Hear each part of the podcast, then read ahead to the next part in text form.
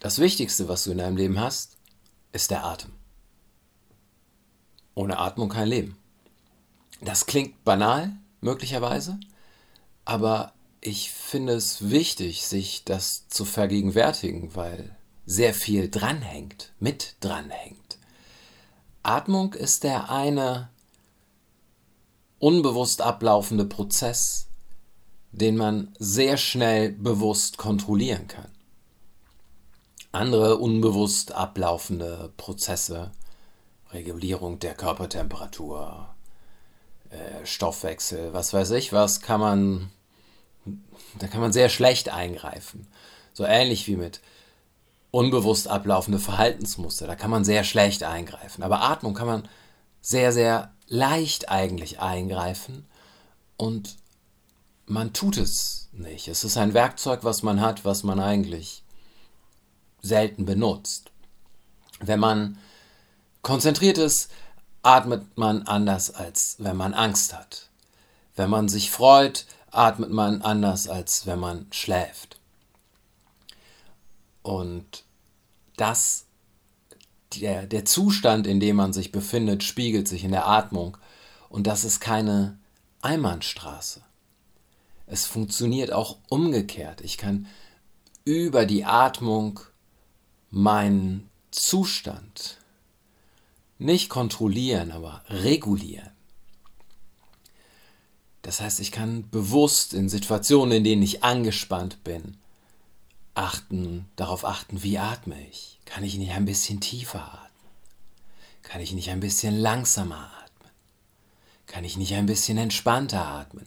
Es gibt yogische Traditionen, in denen es heißt, dass die Lebensspanne nach Atemzügen bemessen ist. Das heißt, es gibt eine gewisse Anzahl von Atemzügen, die du bekommst. Und es liegt an dir, ob du die in 40 Jahren aufbrauchen möchtest oder in 80 Jahren aufbrauchen möchtest.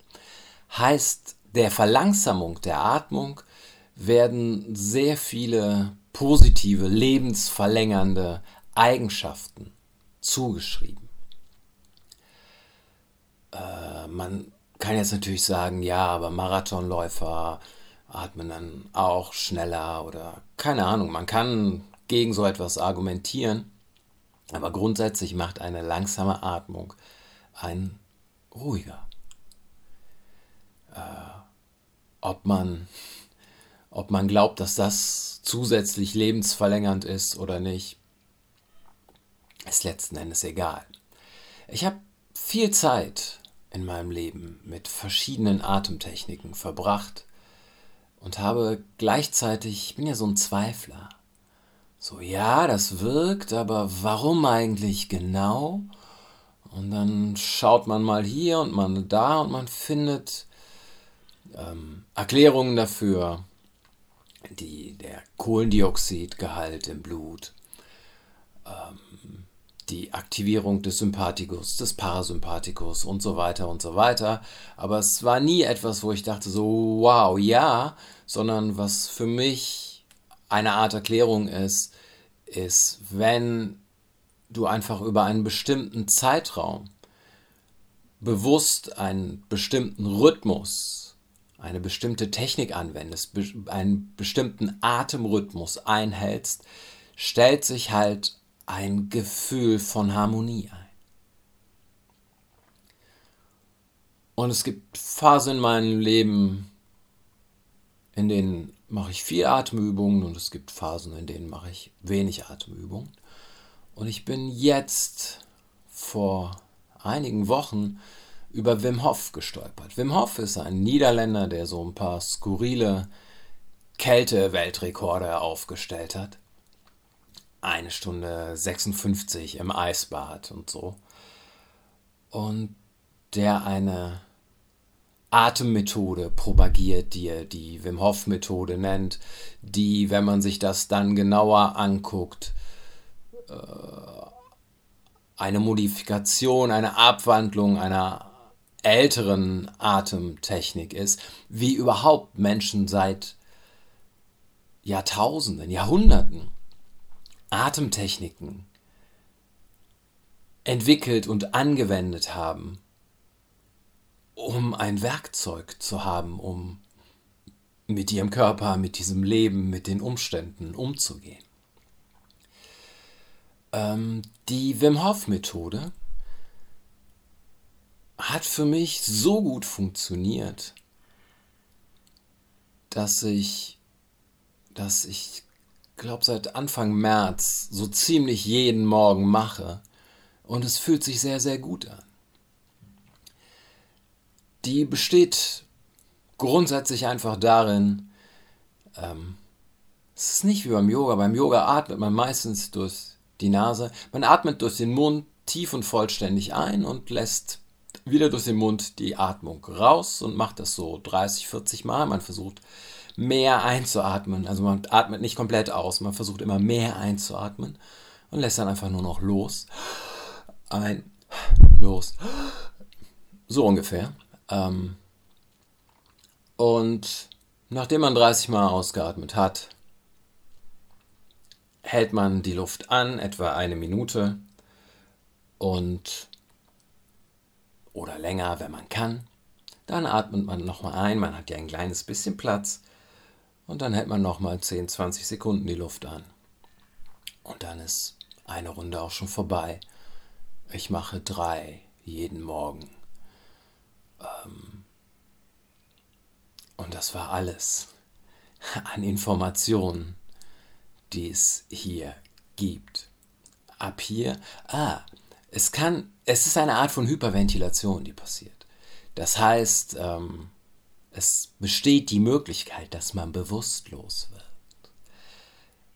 Das heißt, entweder man liegt oder man sitzt bequem oder man hört auf seinen Körper, man bricht einfach ab, aber ansonsten kommt jetzt die Einladung, einfach eine Runde mit mir zu machen, damit man eine Vorstellung hat, wie sich das anfühlt. Weil reden kann man viel, aber eine Technik muss man anwenden. Es reicht nicht, sie zu kennen und es reicht nicht, sich vorzunehmen, nächstes Mal, wenn irgendetwas passiert, was mich stresst, mache ich erstmal Puh. Nee. Ich bin nicht dabei. Ähm, okay. Genug Gelaber. Ähm, ein bisschen Soundeffekte. Ich mache es noch einmal mit, ähm, man muss nicht laut atmen, aber Soundeffekte helfen beim Podcast. Ein bisschen Soundeffekte. Ein, aus. Also, wir fangen an. Ein,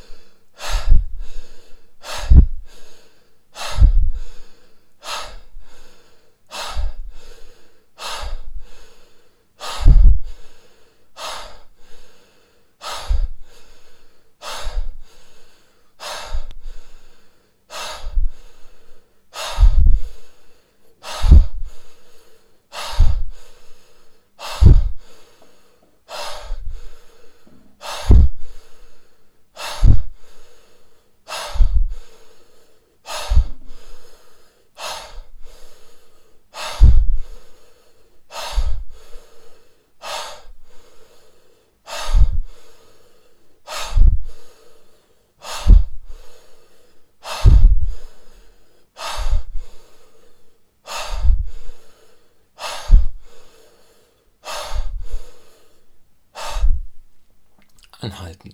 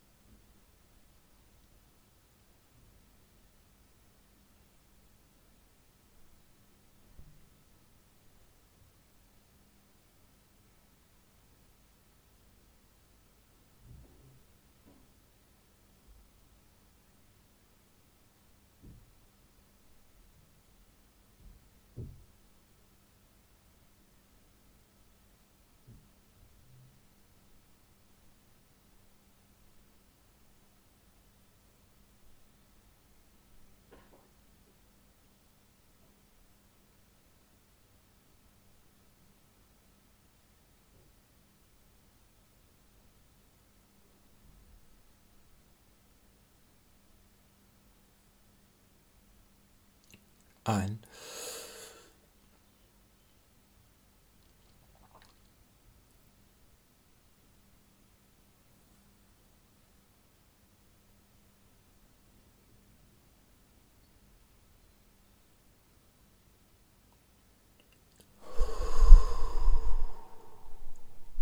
aus. Das war eine Runde.